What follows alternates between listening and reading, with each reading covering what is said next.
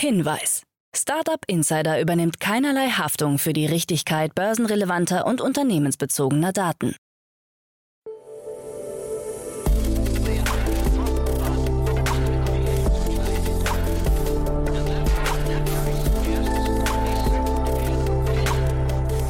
Startup Insider Daily. Morgen Update. Einen wunderschönen guten Morgen und herzlich willkommen zu Startup Insider Daily. Mein Name ist Jan Thomas. Heute ist Freitag, der 19. November. Ja, das hier sind heute unsere Themen. N26 zieht sich aus den USA zurück. Sono Motors vollzieht seinen Börsengang. Starship plant für Januar seinen ersten Orbitalflug. Ed Sheeran gibt ein Konzert in der Pokémon Go App und der Generalanwalt des Europäischen Gerichtshofs sieht die deutsche Regelung der Vorratsdatenspeicherung nicht mit EU-Recht vereinbar. Heute bei uns zu Gast im Rahmen der Reihe Investments und Exits ist mal wieder Daniel Wild von Mountain Alliance und wir haben zwei richtig krasse Themen besprochen. Ich glaube, schneller können Unternehmen nicht wachsen oder können ihre Unternehmensbewertung nicht steigern zumindest. Zwei sehr coole Themen kommen sofort nach den Nachrichten mit Anna Dressel. Ich möchte noch mal kurz hinweisen auf die weiteren Folgen heute. Bei uns zu Gast eines der schnell wachsendsten Unternehmen aus Berlin, nämlich wir begrüßen Oskar Ziegler, den Co-Founder und CEO von Hive. Ihr habt ihr bestimmt schon gehört, in den letzten Tagen haben wir ja hier auch schon ausführlich besprochen. Es ist ein sehr krasses Unternehmen, das in diesem Jahr drei Finanzierungsrunden abgeschlossen hat. Das muss man sich erstmal auf der Zunge zergehen lassen. Drei Finanzierungsrunden, wie es dazu kam und was das Unternehmen macht, hört ihr um 13 Uhr hier auf diesem Kanal und dann um 16 Uhr ist bei uns Simon Vogt, der Co-Founder und CSO von EndCharge ist ein recht spannendes Unternehmen, das eine Engagement-Plattform gebaut hat für das Thema E-Mobility, also so eine Art, ich glaube, man kann es fast als Loyalty-Programm bezeichnen. Der ganze Miles and More oder Payback-Kontext fällt einem dabei ein. Das Ganze aber eben, wie gesagt, für Ladestrom von E-Autos, von Scootern und so weiter und so fort. Ein sehr spannendes Konzept, wahrscheinlich ziemlich zeitgemäß, hat auch gerade eine Finanzierungsrunde abgeschlossen. Also es lohnt sich nachher reinzuhören. Das dann um 16 Uhr. Und ganz kurz noch die weiteren Hinweise. Wir haben am morgigen Samstag eine Sondersendung eingeschoben. Und zwar, ihr wisst ja, wir haben mit OMR Reviews eine Kooperation, wo wir jeden unserer Gäste als letzte Frage um einen Tooltip bitten. Das ist eben die Kooperation mit OMR Reviews. Und jetzt haben wir gesagt, da kamen so viele spannende Tipps und Empfehlungen zustande. Wir packen mal die ersten zehn in eine Sondersendung und die kommt dann eben morgen als geballte Ladung Know-how. Ich glaube, besonders interessant für Unternehmerinnen und Unternehmer, die einfach wissen wollen, mit welchen Tools andere Unternehmerinnen und Unternehmer arbeiten. Das dann, wie gesagt, morgen als kleine Sondersendung und dann zu guter Letzt Ihr seht schon, das Wochenende ist vollgepackt. Am Sonntag begrüßt meine Kollegin Annalena Kümpel wie immer in unserem Bücherpodcast Startup Insider Read Only Autorinnen und Autoren, die ihre Bücher vorstellen. Und da ist dieses Mal zu Gast Paula Brandt. Sie ist Mentorin, sie ist Unternehmerin, sie ist Coachin und sie hat ein tolles Buch geschrieben. Dieses Buch heißt Why I Care, wie gute Unternehmen großartig werden und privat im Lot bleiben. Und es geht um nachhaltiges Unternehmertum, es geht um den Aufbau und die Durchsetzung von den richtigen Werten. Ein tolles Thema, ein tolles Gespräch und ein tolles Buch. Also von daher kann ich euch auch da nur empfehlen, mal reinzuhören. Das dann, wie gesagt, am Sonntag hier auf diesem Kanal. Jetzt habt ihr alle Informationen, genug der Vorrede, kurz noch die Verbraucherhinweise und dann Anna Dressel mit den Nachrichten und danach dann Daniel Wild von Mountain Alliance mit zwei richtig, richtig coolen Finanzierungsrunden. Startup Insider Daily. Nachrichten. So what about the stock market? E-Auto-Startup Sono Motors vollzieht Börsengang. Am Mittwoch ist der Münchner Solarautobauer Sono Motors an der US-Technologiebörse Nasdaq gestartet. Lauren Hahn, der Gründer und Vorstandschef des Unternehmens, erhofft sich eigenen Angaben zufolge einen Erlös von voraussichtlich rund 135 Millionen Dollar netto. Hiermit sei die drohende Insolvenz abgewendet und der Börsengang solle das Fortbestehen von Sono Motors sichern, sagte Hahn der deutschen Presseagentur. Sono Motors platzierte 10 Millionen Stammaktien für 15 Dollar je Aktie. Das entspricht 15 Prozent der Unternehmensanteile. Hahn und der Co-Gründer und Vorstandschef Jona Christians halten weiter die Mehrheit der Stimmrechte. Der Erlös abzüglich Kosten soll für die Fertigstellung der nächsten Prototypengeneration verwendet werden. N26 zieht sich aus den USA zurück. Die Berliner Smartphone-Bank N26 hat die geplante Expansion in die USA gestoppt. Kundinnen und Kunden in den USA werden N26 ab dem 11. Januar 2022 nicht mehr nutzen können. Die Wirtschaftswoche berichtet, dass etwa 500.000 Konten bis zu diesem Datum geschlossen werden. Gegenüber Bloomberg sagte Chief Growth Officer Alexander Weber, wir schärfen vorerst unseren strategischen Fokus auf unser Kerngeschäft in Europa. N26 wolle mehr Finanzdienstleistungen in der Region anbieten. Außerdem plane das Unternehmen die Expansion in osteuropäische Märkte. Erst im vergangenen Jahr hatte sich die Bank bereits aus dem britischen Markt zurückgezogen. Uh, do you see a, a need for government regulation in this area? EU-Länder wollen Täuschungstechniken im Internet verbieten. Für EU-Verhältnisse geht das Gesetzgebungsverfahren der Internetregulierung derzeit vergleichsweise schnell voran. Das Paket aus dem Digital Services Act DSA und dem Digital Markets Act DMA der EU zielt darauf ab, den Geschäftsmodellen großer Internetplattformen und Dienste vor allem aus den USA neue Grenzen zu setzen und den Verbraucherschutz zu stärken. Im DSA geht es unter anderem um illegale Inhalte und Empfehlungsalgorithmen von Online-Plattformen, im DMA dagegen um wettbewerbsrechtliche Aspekte. Zum einen wollen die Mitgliedstaaten demnach die sogenannten Dark Patterns verbieten. Das sind Designtricks auf Websites, mit denen Nutzerinnen und Nutzer zu etwas bewegt werden, das sie eigentlich nicht wollen, wie etwa den Abschluss eines kostenpflichtigen Abonnements oder die Zustimmung zum Tracking. Eine Einigung des EU-Parlaments könnte Anfang 2022 erfolgen. Danach würden Parlament, Rat und Kommission im sogenannten Trilog gemeinsam über die endgültigen Fassungen verhandeln.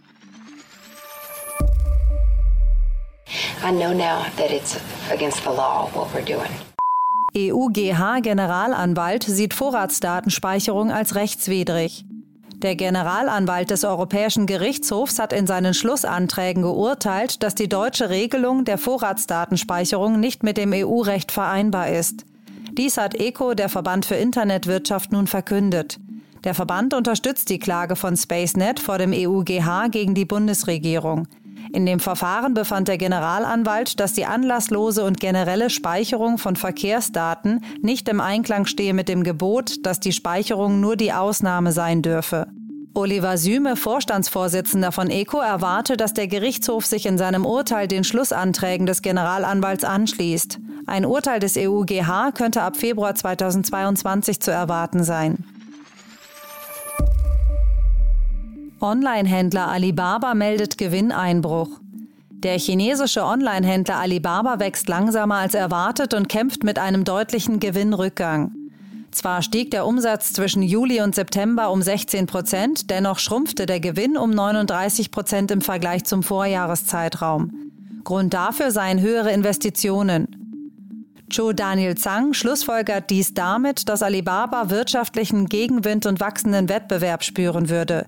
Der E-Commerce-Konzern, der jahrelang weitgehend ungebremst wachsen konnte und den chinesischen Markt dominierte, wird nun stärker reguliert. Chinas Finanz-, Internet- und Wettbewerbsbehörden haben eine ganze Reihe neuer Gesetze auf den Weg gebracht, die die Plattformkonzerne des Landes stärker regulieren und ihre Marktmacht einschränken sollen. Starbucks testet Amazons Just Walk Out-Technologie in einem New Yorker Konzeptstore. Die Kaffeekette Starbucks hat sich mit dem E-Commerce-Riesen Amazon zusammengetan, um eine kassenlose Filiale in New York zu eröffnen. Der neue Standort wird die Vorbestellfunktion der Starbucks-App mit der Just Walk Out-Technologie von Amazon kombinieren. In den letzten anderthalb Jahren hat Amazon die Verfügbarkeit seiner kassenlosen Technologie erweitert. Es hat sich mit Flughafengeschäften zusammengetan, um das kassenlose Erlebnis zu implementieren und eröffnete im Juni den ersten Fresh-Lebensmittelmarkt in voller Größe mit dieser Technologie. Die Partnerschaft mit Starbucks ist ein weiterer Schritt, um Just Walk Out allgegenwärtiger zu machen als bisher. Starbucks und Amazon planen im kommenden Jahr drei gemeinsame Läden zu eröffnen, darunter auch diesen.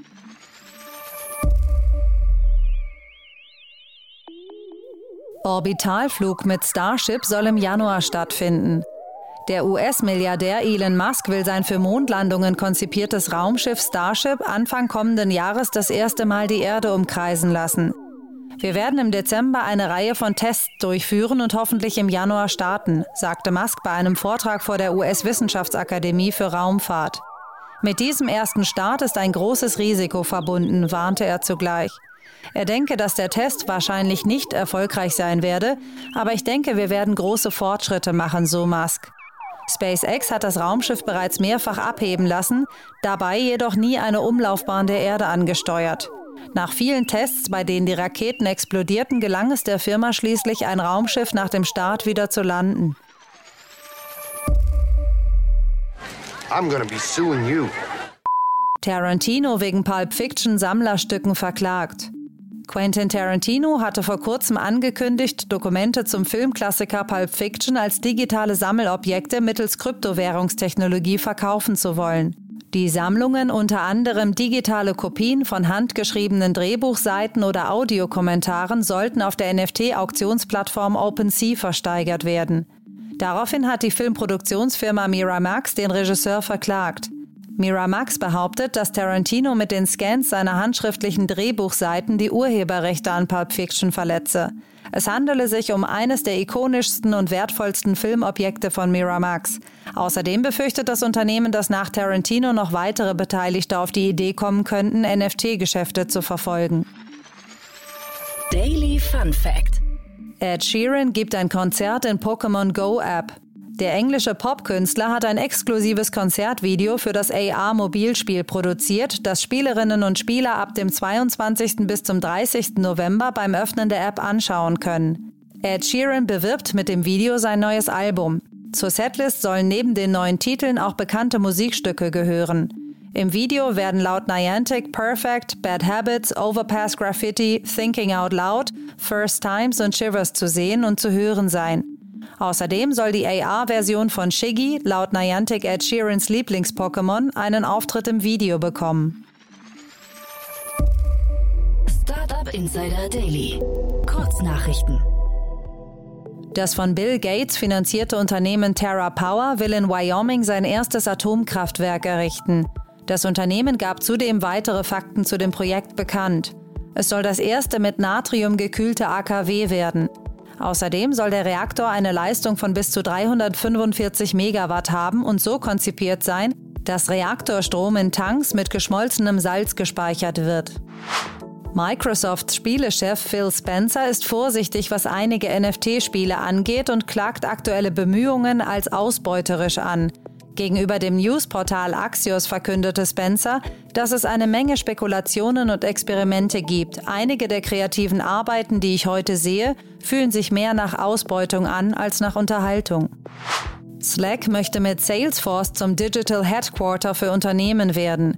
Durch ein Baukastensystem können bald Slack-Userinnen und User in der Lage sein, auch ohne Fachwissen Funktionen aus anderen Programmen ganz einfach in Slack zu integrieren. Die Softwareblöcke sollen problemlos und in beliebiger Reihenfolge zueinander passen. Der Rollout des Baukastensystems ist im kommenden Jahr geplant. Der Streaming-Anbieter Spotify führt weltweit seine Lyrics-Funktion für Nutzerinnen und Nutzer ein. Und das für Zahlende als auch für solche, die mit der kostenlosen Variante streamen. Die Liedtexte selbst werden von Music's Match zur Verfügung gestellt, das nach eigenen Angaben Texte für über 8 Millionen Titel anbietet. Instagram führt eine neue Funktion ein, bei der man mit einem Rage Shake Probleme in der App melden kann. Statt dieses über die normale Problem-Melden-Option zu tun, kann man sein Handy jetzt einfach schütteln, um die Meldung von Problemen auszulösen. Beim Schütteln des Smartphones wird ein Screenshot erstellt. Nutzerinnen und Nutzer können dann eine Fehlerbeschreibung in dem Pop-up eintragen. Und das waren die Startup Insider Daily Nachrichten von Freitag, dem 19. November. Jetzt geht es weiter im Programm mit Investments und Exits. Startup Insider Daily. Investments und Exits. Freue ich mich sehr. Daniel Wild ist wieder hier von Mountain Alliance. Hallo Daniel. Hi Jan, freue mich wieder dabei zu sein. Ich freue mich auch sehr. Ich habe gerade nochmal geguckt, äh, wir haben ja beim letzten Mal haben wir mit einem großen Update angefangen über die Themen, die wir in den letzten Monaten besprochen haben. Das lohnt sich heute nicht. Da gab es jetzt nichts Wesentliches bei PayPal oder Zooplus. Aber lass uns vielleicht mal ein Mountain Alliance Update machen. Ah ja klar, also Mountain Alliance, da, da bleibt es immer spannend. Wir haben natürlich eine schöne Entwicklung gehabt im Portfolio, nochmal zur Erinnerung. Mountain Alliance, wir sind eine börsennotierte Beteiligungsgesellschaft mit 27 digitalen Firmen. Letztes Jahr einen Börsengang gemacht mit Extrasol, dieses Jahr hat sich Lingoda, unsere Portfoliofirma, wahnsinnig entwickelt. Und jetzt ganz vor kurzem gab es die Finanzierungsrunde von Quello. Da sind 50 Millionen reingeflossen. Das ist elektronische, also Infrastruktur für, für E-Autos. Und ich glaube, du hast da auch ein Interview gemacht mit dem Henrik Thiel, oder? Ganz genau, der war bei uns zu Gast. Ich bin jetzt gerade nicht sicher, ob es schon ausgestrahlt wurde oder ob es in den nächsten Tagen kommt. Also auf jeden Fall, es war ein sehr, sehr spannendes Interview, muss ich sagen. Ja, super. Also da, ich habe es noch nicht gehört. Auf jeden Fall freue ich mich selbst schon drauf. Henrik ist ein toller Gründer. Wir sind gern dabei und das hat er wirklich fantastisch aufgebaut, auch in wenigen Jahren. Und die 50 Millionen Runde, super Leistung. Mhm, cool. Und dann 50 äh, Millionen ist ja schon eine Hausnummer, aber heute geht es hier nochmal um ganz andere Zahlen, ne? Genau. Also, wie wir schon öfters, ähm, die, die, der, die schwindelerregende Geschwindigkeit, mit der, sagen wir mal, Finanzierungsrunden sich entwickeln und weiterentwickeln und trotz Corona, vielleicht auch gerade wegen Corona entwickeln, das hat jetzt meiner Ansicht nach noch ganz neue Dimensionen angefangen. Und ich würde sagen, wir fangen mit Upgrade an, die gerade eine 6 Milliarden äh, Bewertung erreicht haben die aber aus meiner Sicht weniger verrückt sind als das nächste Thema. Trotzdem hat man in beiden Fällen so ein bisschen das Gefühl, wir verlieren gerade Bodenhaftung, ne? Ja, also ich meine, ich, man muss sich wirklich fragen, sind wir im Augenblick in der, in, dem, in der digitalen Veränderung der Welt, egal ob es jetzt um Themen geht wie Metaversen, NFTs, Kryptowährungen, Venture-Bewertungen, Venture die sich verdoppeln in wenigen Monaten, wie jetzt in diesem Beispiel gleich, sind wir einfach da, wo die Entwicklung der Welt im technischen Bereich so eine Revolution durchmacht, dass es eine Geschwindigkeit ist, die wir nicht mehr nachvollziehen können. Und wenn ich mir die Wertung anschaue, dann kann ich das nicht mehr nachvollziehen, bin aber begeistert. Ja, also ich meine, mir macht das einen Riesenspaß, das zu sehen. Nur ich mache das jetzt seit 99 äh, im Bereich äh, Gründer und Investor von digitalen Firmen. Und ich habe halt auch schon zwei Booms und schon zwei große Crashes erlebt. Und es fühlt sich schon sehr stark an. Früher hätte das Alan Greenspan Irrational Exuberance genannt. David Solomon von Goldman Sachs hat gesagt, es gibt immer ähm, Greed und Fear und im Augenblick ist natürlich Greed eindeutig dominant auf den Märkten und solche Phasen dauern seiner Erfahrung nach nicht so lange. Das ist alles denkbar und auf der anderen Seite kann ich mir auch vorstellen, dass sich technologisch einfach so viel entwickelt und zwar im, mit Geschwindigkeiten, die eben exponentiell sind und darum schwerer zu fassen, dass diese Bewertungen aus rückblickend gerechtfertigt sein werden. Ich finde das super spannend, was du sagst, Daniel, weil man hat so das Gefühl, gerade verschieben sich so die Kontinentalplatten. Ne? Und wenn man, da, da, wandert vielleicht wirklich auch viel Geld von der einen auf die andere Platte. Und von daher, weil, weil die Modelle, über die wir gleich sp sprechen, sind irgendwie sehr greifbar. Es ist jetzt nicht so, dass man das Gefühl hat, da wird äh, Geld in unsinnige, also können wir gleich nochmal im Detail durchgehen, aber es ist jetzt nicht so, dass, ähm, und man sieht ja jetzt auch nicht, nicht die Zurückhaltung gerade, dass Leute vorsichtiger werden, sondern man hat eher das Gefühl, was du gerade am Anfang gesagt hast, Leute begreifen, äh, Digitalisierung ist gekommen, um zu bleiben. Ne? Und sie entwickelt sich mit der Geschwindigkeit weiter die, ähm, die einfach vielleicht für unser menschliches Hirn gar nicht in der Geschwindigkeit erfassbar ist, in der sie sich verändert. Es gibt ein gutes Beispiel, hat jemand zitiert, ich weiß leider nicht, wen ich hier zitiere, aber der hat mal gesagt, wenn vor 2000 Jahren, ja, wenn ein Mensch 1000 Jahre eingeschlafen wäre und dann wieder aufgewacht, dann wäre er wahrscheinlich ziemlich verwirrt gewesen, aber hätte sich in der Welt irgendwie noch zurechtgefunden. Wenn vor 100 Jahren äh, ein Mensch 50 Jahre lang eingeschlafen wären, wieder aufgewacht. Ja, in, der, in, der, in, der, in dem Zeitraum vor Flugzeugen und vor vielen anderen Dingen wären mit der Welt kaum zurechtgekommen. Und heute sind das vielleicht Zeiträume von 20 Jahren. Wenn du dir vorstellst, was wir heute alles ähm, nicht nur um unserem Telefon er erledigen, sondern überhaupt digital um uns herum, ähm, dann sieht man vielleicht doch, dass die Welt sich in der Geschwindigkeit verändert, die vielleicht diese verrückten Bewertungen rechtfertigt. Ja, und ganz kurz noch, wenn man jetzt diese exponentielle äh, Entwicklung noch weiterführt, dann kann man ja sagen, dass jetzt vielleicht die, die richtig heiße Phase kommt jetzt erst noch, wo man vielleicht dann nur noch, nur noch drei Jahre verschlafen kann und nicht mehr zurechtkommt, ne? Genau, das ist, das ist genau das ist die Anticipation. Aber ich muss sagen, ich habe den Eindruck, zurzeit ist es ein echter Ritt. Er macht einen Riesenspaß und ähm, man muss die ganze Zeit dabei bleiben, sonst ist man wahrscheinlich wirklich so, dass man, dass man verwirrt sich umschaut und fragt, was ist hier passiert. Es hält den Kopf jung, ne? So ist es. Also was mich jetzt gerade verwirrt ist, und um darauf das erste Thema zu kommen, ist Upgrade. Also Upgrade hat gerade zu den Fakten eine 280 Millionen Series F Finanzierungsrunde abgeschlossen und das auf eine Bewertung von 6,28 Milliarden Post-Money. Also, ja, das ist ja, das ist ja von der Größenordnung jetzt gar nicht mehr das Größte, über das wir schon gesprochen haben, aber das ist schon Wahnsinn. Ne? Eine Firma, die ist ähm, 16 gegründet, fünf Jahre alt, ist jetzt 6,28 Milliarden wert. So. Und was macht die Runde? Ein total, meiner Ansicht nach, altes, langweiliges Business. Und laut Financial Times ist diese Firma das am schnellsten wachsende US-Unternehmen. Irre, so. echt, ja? Ja, also irre, habe ich hier äh, gelesen. Ich hoffe, es stimmt, aber das ist laut Financial Times schnellsten wachsende US-Business. So, was machen die? Responsible Credit, die machen Kreditkarten. Und zwar Kreditkarten, die ihre Nutzer dazu anregen, ihre Rechnungen fristgerecht zu bezahlen. So, das muss man mal sagen. In den USA finanzieren sich Konsumenten klassischerweise über Kreditkarten. Die Amerikaner haben weniger Dispo, so wie wir, ne? sondern da wird viel über Kreditkarten finanziert. Und wenn die nicht zurückzahlen können, dann kumuliert sich das ganz schnell und man kommt wirklich auf Realzinsen im Jahr von 20, 30 Prozent. Und das ist natürlich, bei uns wäre das Wucher, das ist in den USA auch Wucher, aber das ist quasi eine Situation, Credit Card Debt ist ein Problem in den USA. So, und was die jetzt machen ist, wenn der Kunde seine Kreditkartenschulden nicht bezahlen kann, anstatt dann weiter und weiter aufzubauen, bietet Upgrade ihm die Möglichkeit, den Betrag über 24 bis 60 Monate als Raten abzuzahlen. So, das ist, das ist damit der Hauptdifferenziator.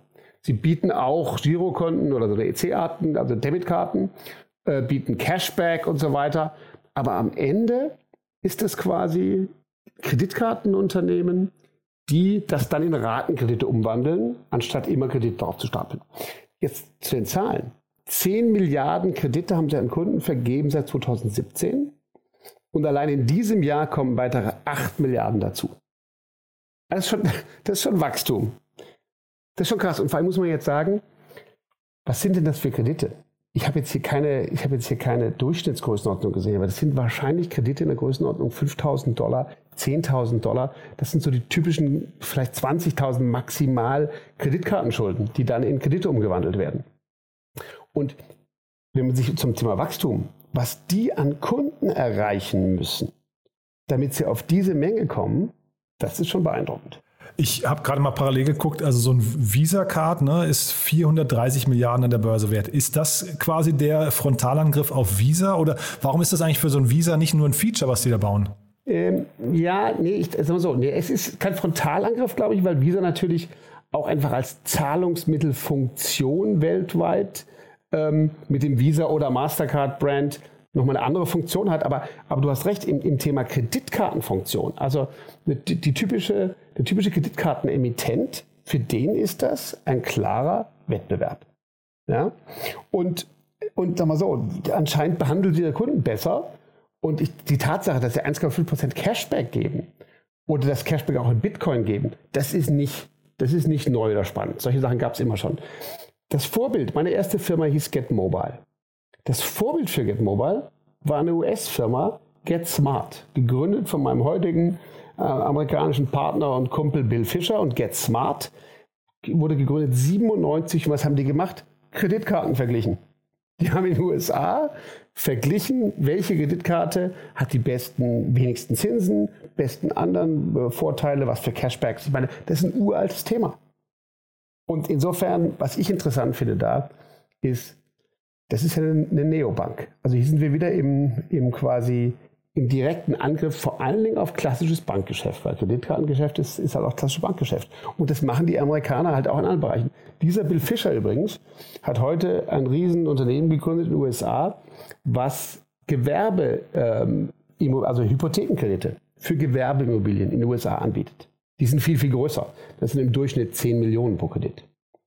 Aber die Tatsache, dass es all diese neuen Gründungen gibt, die klassisches Bankgeschäft nicht nur so gut machen wie Banken, sondern offensichtlich besser, das muss die Bankenlandschaft schon erschrecken. Und man fragt sich eigentlich nicht nur in Deutschland, was dauerhaft deren Daseinsberechtigung ist. Naja, und ich habe jetzt, während du erzählst, hast parallel nochmal geguckt, Commerzbank und mein Lieblingsbeispiel hier mal als Vergleich, äh, gerade mal knapp 9 Milliarden noch wert. Ne? Genau. Das muss man sich genau dann auf der Zunge zergehen lassen. Ne? Und ich meine, klar, wir zum Thema Bewertung, wo kann auch die Bewertung von der Commerzbank herkommen? Viel Geld verdienen sie nicht. Und wachsen tun sie auch nicht. Mhm. Ist denn, äh, also reden wir hier auch über den Buy Now, Pay Later Markt gerade? Ähm, ist, das, ist das die gleiche Ecke oder gibt es da nochmal, also Upgrade, ist das nochmal eine, eine Spezialdisziplin hinterher? Nee, ich glaube also, dass der, der, der Buy Now, Pay Later Markt, der ist ein bisschen anders, weil der ja wirklich einfach die Ratenzahlung am Point of Sale ermöglicht. Ne, das ist ja das Klassische. Du willst ein, keine Ahnung, eine Playstation kaufen, kannst du nicht ganz bezahlen und zahlst sie in Raten oder zahlst sie später. Das hier ist ja eher das klassische Kreditinstrument für den Kunden und er zahlt auch mit Kreditkarte und es wird erwartet, dass er wie in den USA üblich die Kreditkarte nach 30 Tagen oder dann Stück für Stück abzahlt. Und das kann er dann eben hier, das ist das Spannende hier, wenn er es nicht kann, Responsible Credit, kann er das dann in einen klassischen Ratenkredit umwandeln. Aber ich sehe hier eher das hat hier nichts mit dem Produkt zu tun. Das Buy Now Pay Later ist meistens das Produkt gekoppelt. Und was würdest du sagen, wie groß kann so ein Upgrade mal werden? Weil ich meine, wenn sie jetzt schon 6 Milliarden groß sind, ähm, kann sich sowas noch verzehnfachen? Oder also ich, mir fehlt völlig das Gefühl dafür, in welchen Dimensionen die mal unterwegs sein könnten. Ja, sagen wir so, also ich glaube natürlich, der, äh, dein Vergleich vorhin, das Visa oder auch nimm mal vielleicht eine Amex als klassischen, äh, als klassischen Kreditkartenwettbewerber. Ähm, ich glaube, dass das schon sehr groß werden kann. Und am Ende ist halt hier so ein Geschäft, es kann gut sein, dass so ein Geschäft halt irgendwann von einer ganz klassischen Bank wie, wie JP Morgan oder so, die heute auch komplettes Banking machen, übernommen werden, einfach wegen Kundenzugang. Ich kann mir aber auch vorstellen, dass sie einfach weitermachen und am Ende Scoring-Systeme haben. Und das ist auch das Spannende. Die müssen ihre Kunden ja scoren. Die müssen ja wissen, wird der Kunde zurückzahlen oder nicht? Kann ich dem so Kredit geben oder nicht? Und diese Art des Scoring, das ist ja das zentrale Geschäft der Banken, die Risikotransformation, ähm, das machen die offensichtlich gut. Denn sonst würden sie nicht diese, diese Wachstum und diese Finanzierungsrunden bekommen. Und wenn sie das gut weitermachen, nehmen die sehr, sehr vielen Banken das Geschäft weg. Ja, gerade nochmal parallel geguckt, American Express fast doppelt so viel Umsatz wie Visa, aber nur ein Drittel so viel wert. Das ist auch spannend, ja. So ist es. Ähm, dann lass uns mal zum nächsten Thema gehen, äh, Daniel. Das ist ja genauso spannend. Das ist vielleicht ein bisschen verrückter, ne, wenn ich dir richtig folge. Ja, genau. Also zum Thema Bewertungsentwicklungsgeschwindigkeit, also Staunen beim Zuschauen, unser Thema von vorhin, finde ich Open Store noch verrückter. Open Store ist gegründet worden im März 2021. Okay, also es ist jetzt ein gutes halbes Jahr her. Haben die erste Finanzierungsrunde Series A 30 Millionen bekommen auf einer 280 Millionen US-Dollar Bewertung vor Launch. Irre. Irre. Okay, okay. Also ich bin ja gern Seed-Investor und auch Wachstum, aber 30 Millionen auf einer 300 Millionen fast Bewertung äh, Pre-Launch, nie gesehen. Habe ich auch noch nicht ja. gesehen. Nee. So und jetzt wie wie bei dem anderen, was wir eben nicht erwähnt haben, ist das war ja auch ein, ein ganz kurzer Zeitraum. Also die letzte Runde von jetzt nochmal vorher zurück, Upgrade, die war vor sechs Monaten auf einer Bewertung von drei Milliarden, die haben sich verdoppelt. Und jetzt hier, das Unternehmen gab es vor einem Jahr nicht. Das Unternehmen gab es vor neun Monaten nicht. Und die sind jetzt im März auf 300 Millionen bewertet gewesen. Okay, super. Jetzt sind sie gelauncht, haben 75 Millionen jetzt gerade eingesammelt und sind jetzt mit 825 Millionen Post-Money bewertet. So. Und was machen die? Auch wieder was ganz Langweiliges, was wir schon lange kennen. Ich halte es übrigens für relativ langweilig und bin mal sehr gespannt, wie es ausgeht. Die machen das mit Shopify-Händlern, was wir aus dem Amazon-Ökosystem schon extrem lange kennen. Wir haben schon mal gesprochen, glaube ich, über Thrasio, SellerX, Berlin Brands Group. Das sind diese Aggregatoren, die unheimlich viel Geld bekommen haben, um kleine Amazon-Händler aufzukaufen. Und ich glaube, damals habe ich schon gesagt, spannendes Modell, wo ich bloß meinen Zweifel habe, ist, wenn so viel billiges Geld da ist und die alle Geld haben, um kleine Händler zu kaufen, was passiert dann? Die Preise für die kleinen Händler gehen hoch. Und das stellt dann irgendwann in Frage, wie viel können die kaufen? Aber das für mich hier verblüffende, und darum fand ich das Thema so toll, Open Store nicht nur in sieben Monaten auf diese fast Milliarde Bewertung gesprungen, sondern Shopify, in dem das stattfindet, hat ein solches Ökosystem geschaffen, dass man wirklich anfangen kann, es mit Amazon zu vergleichen. Ein kleiner Händler kann in Shopify groß werden, weil Shopify ihm ganz viel abnimmt. Versandkonditionen, ähm, Finanzierung, Marketing. Also man kann auch im Shopify-Ökosystem mit relativ wenig Handelswertschöpfungstiefe sein Business aufbauen. Und genau wie auf Amazon gibt es jetzt ist gar nicht der erste, mit Open Store Player, die unheimlich viel Geld bekommen, um Aggregation zu machen von kleinen Shopify-Händlern. Aber für mich sind sogar die ersten. Ich habe hab vorher noch keinen anderen gesehen, weil ich finde, das ist, also das drängt sich fast auf, dass man nicht nur auf, also gerade aus den genannten, von dir genannten Gründen, weil die Preise eben in die Luft gehen, äh, dass man nicht nur noch auf Amazon schaut, sondern auch auf anderen Kanälen auch. Ganz richtig. Ich habe noch einen gefunden, der hieß Pattern Brands. Die machen das anscheinend auch schon. Und das fand ich interessant, weil Pattern Brands, da war der Hintergrund von den Jungs, die das machen, war eine Marketingagentur mit irgendwie eigenem VC. Äh, also die, die wichtigste Frage für mich ist doch, wie viel Wertschöpfung machen diese Aggregatoren in dem, was sie da tun? Weil meine Wette war immer, dass die Thrasios und die anderen dieser Welt hingehen und sagen, wir kaufen coole Brands, die auf Amazon etabliert sind, machen mit diesen Brands dann eine super klare Brandpositionierung, machen eigene Shops auf, machen eigenes Marketing und bauen so die Brand weit über das Amazon-Feld hinaus genau. und machen die groß. Genau. So. Und da müssen sie natürlich ein ziemlich dickes Brett bohren, weil diese ganzen kleinen Läden in Amazon nichts von dem machen mussten. Brauchten keinen eigenen Webshop, brauchten nicht mal eine wirkliche Brand und so weiter. Und jetzt ist das Interessante, hier in Shopify ist mehr zu tun. Das sagt auch der Gründer von, von OpenStore, der sagt, ja, also mein Geschäft ist viel schwieriger. Aber ich bin mal gespannt, wie viel er wirklich macht. Denn jetzt kommt der wirkliche Hammer.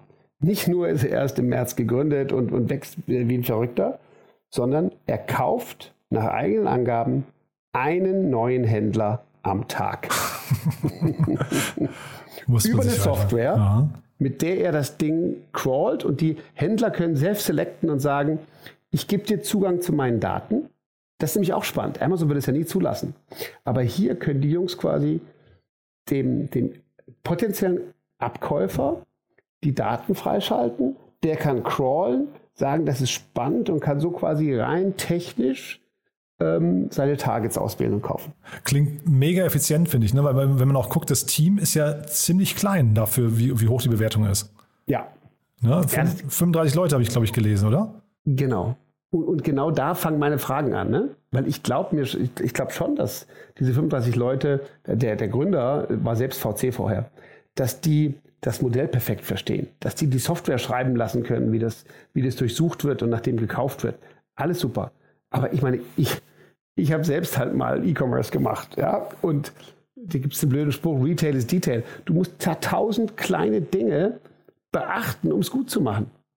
Und ich würde heute sagen, wir haben bei Mobile viele Dinge falsch gemacht. Wir haben zu wenig darauf geachtet, unsere Brand perfekt zu positionieren. Unfassbar viel Fernsehwerbung gemacht die in unsere Brand eingezahlt hat, hätten wir noch besser machen können. Ich meine, IPO hat geklappt, alles gut, aber, aber wenn ich mich jetzt frage, die 35 Mann, wie tief kann die Wertschöpfungsstufe oder Wertschöpfungstiefe sein, die die dem Geschäft bringen?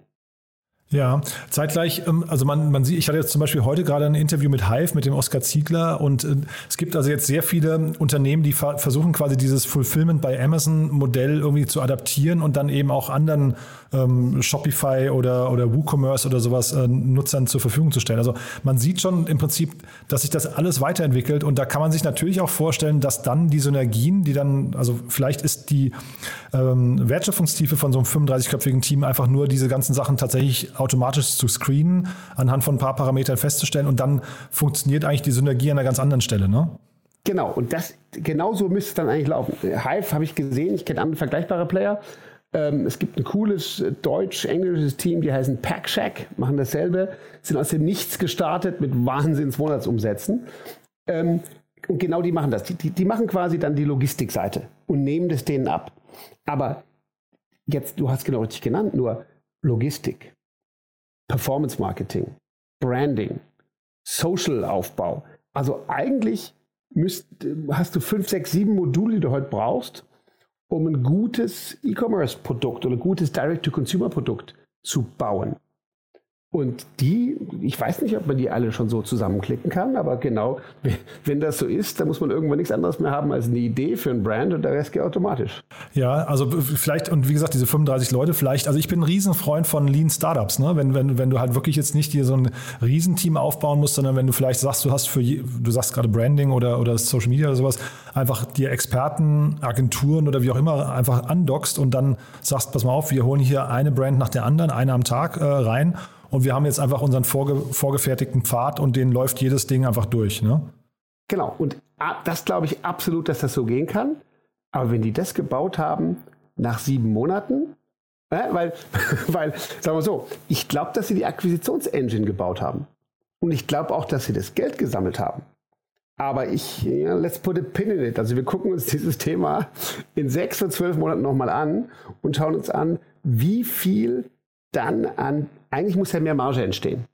Das ist ja der Witz. Ne? Ja, absolut, also am Ende, ja. du, du kaufst, was diese Firmen ja schaffen, ist in ganz kurzer Zeit unheimlich hohe Umsätze zu aggregieren und auch Gewinne. Ja, oder, oder du schaffst es halt Preisvorteile. Also du, ne, Margen, du kannst ja auch die, die Marge an den Preis durchgeben und sagen, dadurch bist du wettbewerbsfähiger auf Shopify wiederum, ne? Ganz genau, exakt. Natürlich. Du kannst entweder, du kannst entweder Preiswettbewerb machen oder du kannst es besser differenzieren. Aber am Ende musst du ja irgendwas machen damit. Und das ist, glaube ich, mein Punkt. Ne?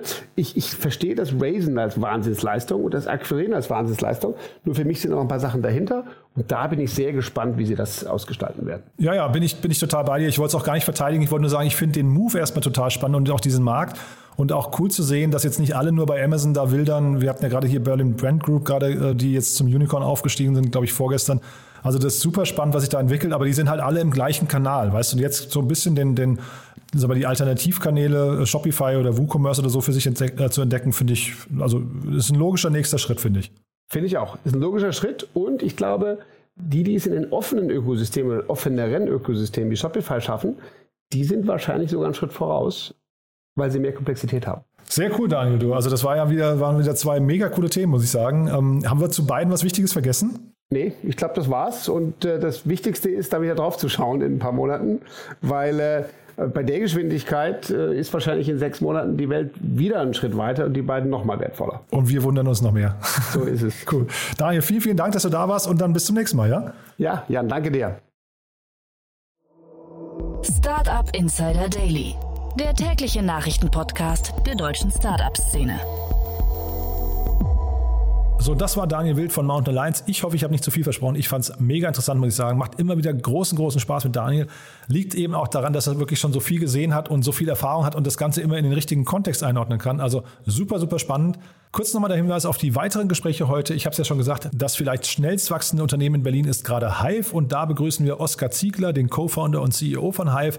Ist ein Unternehmen, das sich in dem Logistik- und E-Commerce-Markt, äh, in dem Fulfillment-Markt, in dem ganzen Segment, was ich gerade mit Daniel Wild so ein bisschen besprochen habe, auch tummelt. Es geht darum, Shopify und WooCommerce und andere Shop-Anbieter, also eben nicht die Amazon Fulfillment-Anbieter, zu stärken, ihnen die Möglichkeit zu geben, ähnlich gute Services anzubieten wie Amazon und wie das Ganze funktioniert und warum das Ganze so viel wert ist, das erzählt uns dann Oskar um 13 Uhr und um 16 Uhr geht es hier weiter mit Simon Vogt, dem Co-Founder und CSO von EndCharge.